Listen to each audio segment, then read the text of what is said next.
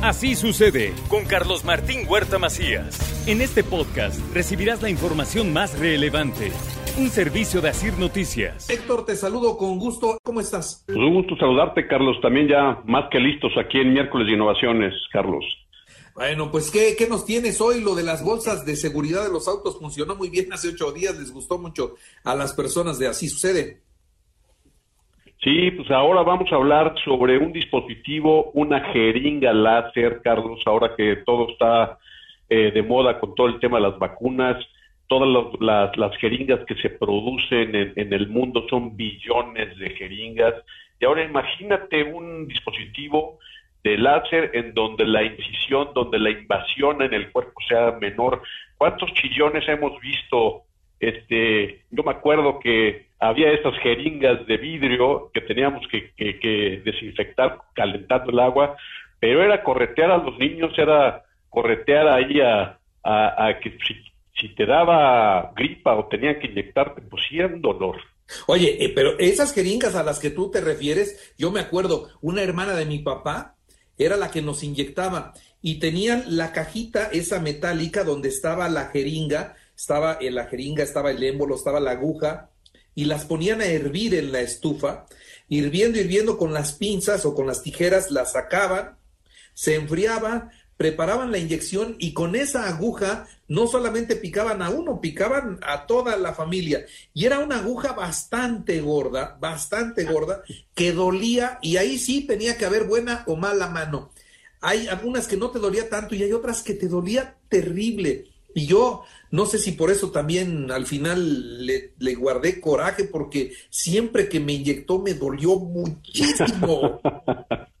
pues era el preámbulo, esa, esa, eso que tú dices de, de, que ponían la cajita metálica en la, en la estufa, era el preámbulo del dolor, Carlos. Yo me acuerdo que sí era así como que mejor vete a esconder abajo de la cama porque ya sabías que venía algo doloroso, seguro y entonces, bueno, a raíz de eso, pues también hubo la, jeringa desechable, se producen billones de jeringas desechables en el mundo, y ahora una compañía, un laboratorio alemán, hace un dispositivo en donde precisamente es como un termómetro, vamos a decirlo así, en, en términos prácticos, ahí puse una fotografía en mi, en mi Twitter, simplemente se pone ahí una cápsula de la vacuna, una cápsula del, de lo que se vaya a inyectar, y entonces a través de una incisión de rayo láser que es muy, muy eh, pequeña, como si, si, fuera un piquete de sacudo, a veces a los moscos no los, no los sentimos ahí, el, el, el piquete así va a ser muy, muy discreto, sin dolor.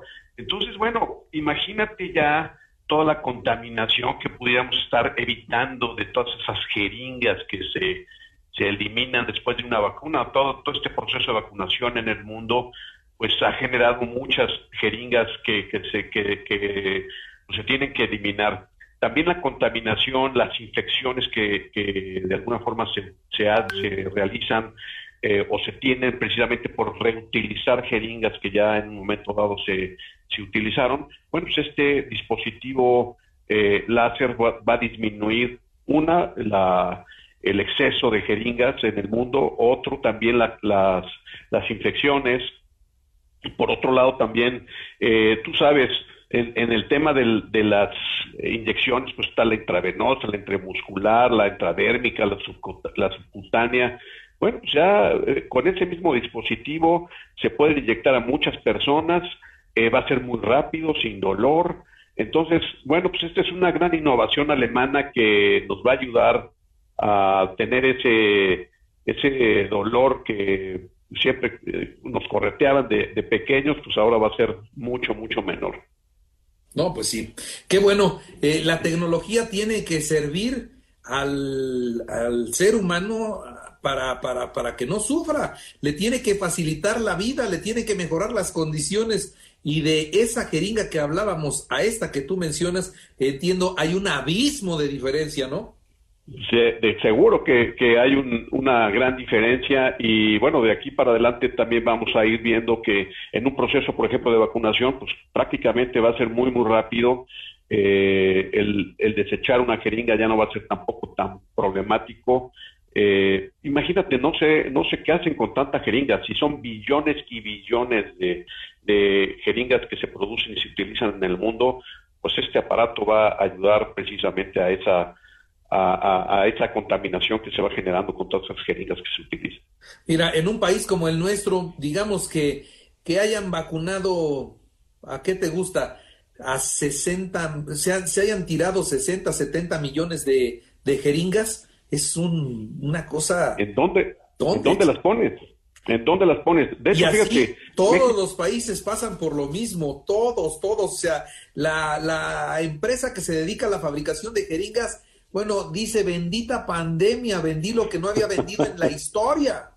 Seguro. Y te voy a decir, México es el quinto productor de jeringas en el mundo, Carlos. La verdad es que ese dato no lo, no lo, no lo conocíamos. México es uno de los grandes actores en la producción de jeringas. Y bueno, pues ahora, ¿dónde las pones? ¿Dónde las desechas? Bueno, pues este aparato alemán eh, creo que es una buena innovación precisamente para evitar todo eso. El, el reutilizar una jeringa también es muy peligroso. Son cerca de dos millones de personas que se infectan en el mundo por reutilizar jeringas en temas de VIH, hepatitis, etcétera.